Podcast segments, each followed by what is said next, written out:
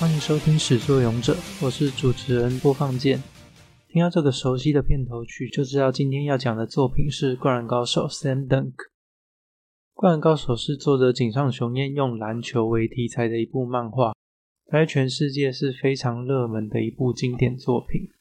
光是算日本的发行量就已经超过一亿两千万册了。这数量的概念，你可以看。二零二一年的日本人口总数是一亿两千五百万，差不多就是一个人可以分配到一本《灌篮高手》了。更厉害的是，当年的漫画其实集数不会太多，《灌篮高手》也才三十一本。这个记录一直到后来才被目前已经连载了一百多本的《海贼王》《航海王》干掉，所以它算是非常厉害的一部作品了。作者井上雄彦选篮球这个主题，其实也是他自己非常热爱的一个运动啊。他在画完《灌篮高手》之后，其实他也跑去画了另外一部叫《Real》的作品。对我来说，我觉得《Real》好像更好看一点，因为《灌篮高手》实在是太王道作品了，就是你可以知道它的走向是怎么样，你完全猜得到。不过，对于像对运动没有特别爱好的肥宅如我来说，可能就是没有那么容易去打动。如果你能加一点点超能力的元素，可能会更吸引我，像是网球子。之所以挑《灌篮高手》当主题，当然第一个就是蹭，因为《灌篮高手》二零二三年的剧场版现在还在热映中啊。另外一个理由就是六年级的尾端和七年级生哦，应该都是对《灌篮高手》非常的印象深刻。光是片头曲、片尾曲就已经听到就有那个画面的出现。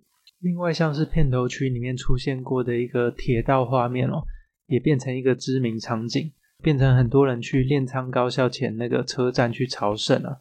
不止日本哦，其实在台东也有一个《灌篮高手》平交道，你打《灌篮高手》平交道，应该就可以找到这个在台湾的景点了。那刚刚有讲到，《灌篮高手》是井上雄彦用篮球作为主题的一部漫画，它主要是用第一主角樱木花道的成长为故事的中心啊，然后作品里面的湘北高中其实是假的，那取材是从日本神奈川县的湘南地区，不知道为什么。湘南地区好像特别多的不良少年，这有没有人可以帮忙科普一下？接下来我们简单的介绍一下几位主要角色哦。这段其实不是很重要，熟悉的人可以直接跳过。这段是讲给对这个作品完全不熟悉的年轻人。第一男主角叫做樱木花道，他是湘北高中的一年级生哦。故事一开始就是樱木花道的第五十次的告白失败哦，非常好笑。然后他一开始是非常讨厌篮球的。因为他告白的对象跑去跟篮球部的同学在一起，那他加入篮球队的动机也非常的不纯啊。因为女主角晴子看到他就说：“哇，你的手好大，你好高哦，是不是很会打篮球？”然后他就说：“呃呵呵，我会。”然后就加入了。那樱木花道的头很硬，身体能力很强，基本上应该是他在做不良少年的时候训练出来的。搭配他一百八十八公分的身高，他在故事里面有篮板王的称号啊。作品里面，樱木帮大家取的外号非常有趣，所以等一下我也会用这些外号来做其他几位角色的介绍。像是他叫赤木做大猩猩，然后流川叫狐狸，安西教练叫老爹，他非常没礼貌啦。对，那下一位我们讲的是人气王流川，流川枫他也是一年级，国中的时候就非常出名了，所以在湘北高中是叫做超级新人。他最大的缺点是自干啊。这部分看电影版的人应该会被感动到，我就不多剧透了。流川的脸部没什么表情，不过嘴很贱，然后非常会睡觉，可以一边骑脚踏车一边睡的那种。然后因为长相帅啊，球技又强，所以非常受女生欢迎。樱木花道则是因为流川受女生欢迎，所以一直跟他有竞争意识，然后合不来。其实根本一败涂地啊，没得打。在故事里面可以从场边看到流川亲卫队每一场的人数好像越来越多。流川也是湘北的得分主力、得分王，不管禁区、中距离、外线都难不倒他。大猩猩赤木刚宪是三年级的学长，也是球队的队长。第一女主角晴子的哥哥，因为长相老又大只，所以樱木叫他大猩猩。禁区内几乎没有对手，虽然故事是这样设定，不过他在碰到宇柱或是和田美纪男这种量级比他高一点点，就是身高比他高、体重比他重的。他还是陷入苦战。那让人想不到的一个点，大概就是他的功课是优等生等级。下一位是教练，我想打篮球的三井寿。三年级，至于后来也没有留级，就是一个谜了。国中时期，他有拿过 MVP 最有价值球员，三分线出手算是必中，手感来的时候三分线连续进球，比流川还会得分这样子。故事开始的时候，他是用不良少年的样子出场，其实长头发的样子蛮帅的，我还蛮喜欢的。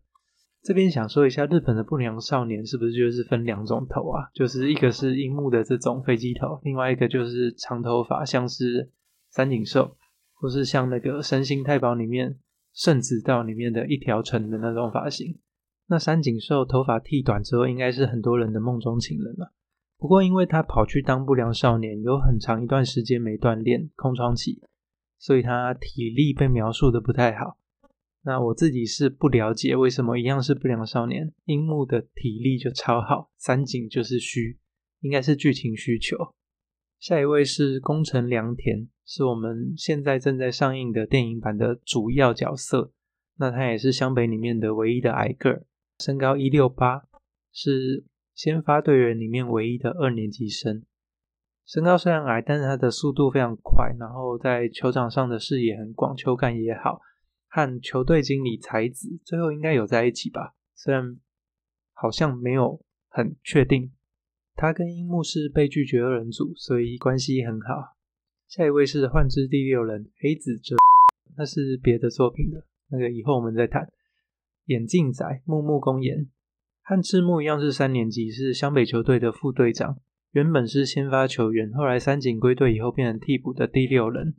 他基本上也是各种位置他都可以打一点点，代表作是他的时间暂停，在空中可以飞整击的三分球。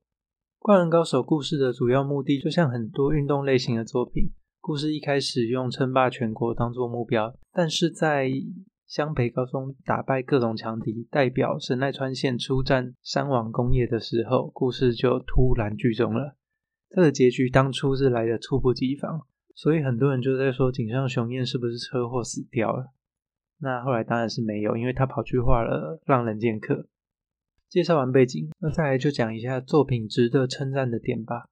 我觉得作为一个成名作品，井上雄彦在《灌篮高手》的画风和技巧其实已经蛮成熟了，后面也没有太多的变化，只是后面他的画风更写实啦。像他去画《浪人剑客》的时候，那个动作感还有那个皮肤感觉就很写实，就是很真实细的风格。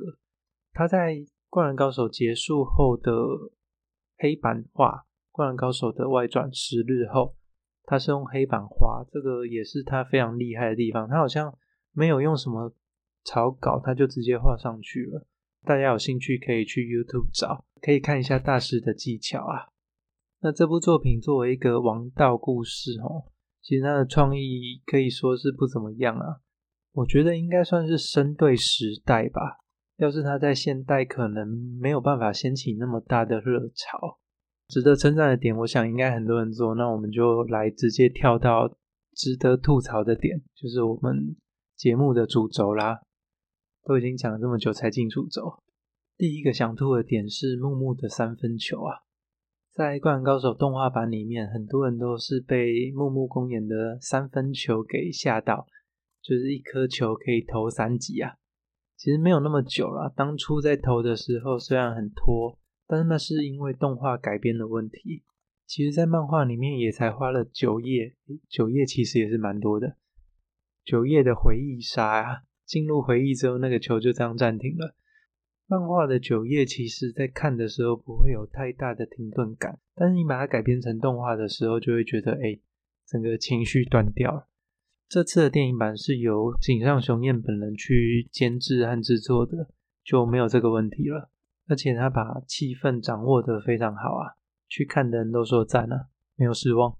再下一个是要吐这个故事情节的部分，就像刚刚讲的，从现在的眼光看起来，剧情太过王道，其实表现得好就没有问题，只是单纯太好猜啊，没有爆点，该感动的地方还是能感动人。如果喜欢这种王道作品的，最近有一部叫《怪兽八号》的，可以去看一下。它好像也准备要改编成动画了。那现在的主流应该是慢慢的转变成《链锯人》这种有病的作品。下一个要吐槽的点是翻译的部分。其实这个跟原作品好像也没关系，就是他在跑到台湾的时候跑歪了这样子。一开始他是给大蓝代理的，是一个早期的漫画出版商，他们最有名的就是感觉派的翻译。其实感觉派的翻译有时候还蛮不错的，就是会翻对胃口这样子，像是海贼王，一开始这个海贼，后来大家改成航海之后就，大家就会骂说为什么不能用海贼？但是在《灌篮高手》这部里面，其实有出过一些问题啊，像是三井寿他有说我是三井寿永不放弃的男人。但其实有看电影版的，应该就知道他讲的是我是三井，讨厌放弃的男人。那樱木有讲一句我只有现在啊，然后但其实它的原文是说我的光荣时刻就是现在。这一句倒是我只有现在感觉比较有那个感动的感觉。啊，还有一个其实差异不大的是左手只是辅助，原来日文是讲说左手只是靠着，其实左手只是辅助跟左手只是靠着。意思只有差一点点啦。那我印象中还有一个比较有趣的是“鱼柱不要扶他”这句，就是大家后来就拿去恶搞“扶他那里”这样子。不懂的人不用去查“扶他那里”，不重要。最近还有一个部分是故事最后，三井跟木木还有赤木对话的时候说：“我被留级了，然后我不来了。”就是不说他不来练球。其实那也是木木跟赤木他们要请假去专心念书考试。那三井说：“你们别再来了。”跟他有没有被留级其实没有什么关系哈。这也是被拿出来讲的翻译问题。最后一个要吐槽的点就是《灌篮高手》是老人家的作品，大家应该都会听说，哎，什么作品什么作品很有名，你一定要去拿来看。这个其实对年轻一代的人来讲，听起来就是很刺耳啊。在日本的综艺节目就曾经有过一个年长的主持人对年轻的艺人说：“灌篮高手你一定要去找来看。”结果被反呛说：“就是像这种状况，所以大家才会讨厌这部作品啊。”所以大家就要小心，不要用强迫的语气去推荐你喜欢的作品给别人啦。好，讲到最后，其实我觉得对灌篮高手的吐槽好像没有很多，也不太够力。毕竟他被封为神作嘛，虽然在我心中他应该算是经典啦，但是有没有算神作？我觉得是，呃，影响力的部分是绝对非常大，但是我不会觉得它是一部神作。这算是生对时代啦，不然你看像《鬼灭之刃》，《灌篮高手》对七年级生的影响力是非常强的哦。当年要是没有《灌篮高手》的话，我想大家应该都还在打躲避球啊。就是国小里面也不会有这么多的篮球场，应该都还在那边喊火焰球、斗球有弹屏的部分这样子。今天的节目差不多就聊到这边了。如果你有什么想吐槽的地方，欢迎留言在下面，或是我节目中有说错的地方，或是吐得太保守的地方，也可以留言哦。最后，如果你想和大家一起吐槽什么作品，也可以留言在 IG，那未来我们可以慢慢的安排。始作俑者，我们下次见，拜拜。